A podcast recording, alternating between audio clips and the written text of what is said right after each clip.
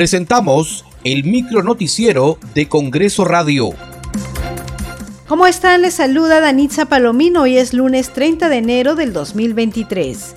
Estas son las principales noticias del Parlamento Nacional.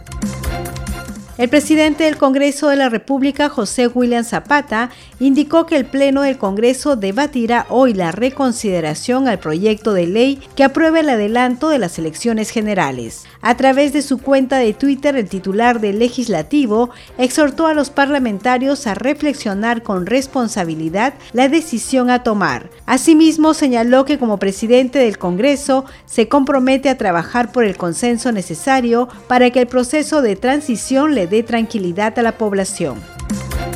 El presidente de la Comisión de Constitución, Hernando Guerra García, dijo esperar que los congresistas reflexionen sobre el voto que emitirán hoy respecto a adelantar las elecciones al 2023.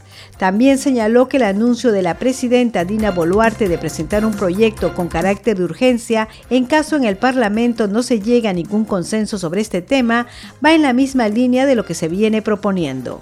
La presidenta de la República lo que ha hecho hoy es presentar un proyecto que va en la línea de lo que nosotros propusimos desde el año pasado y nos parece correcto y ojalá esto haga reflexionar a las bancadas los proyectos de ley. Tenemos la votación, que es lo más importante, la reflexión.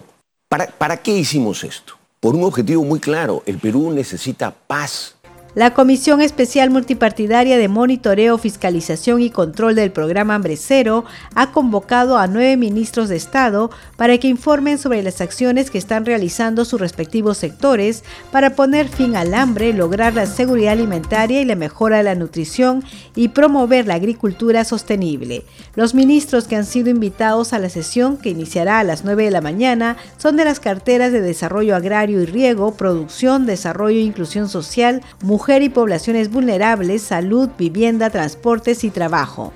Muchas gracias por acompañarnos en esta edición. Nos reencontramos mañana. Hasta aquí el micro noticiero de Congreso Radio, una producción de la Oficina de Comunicaciones del Congreso de la República.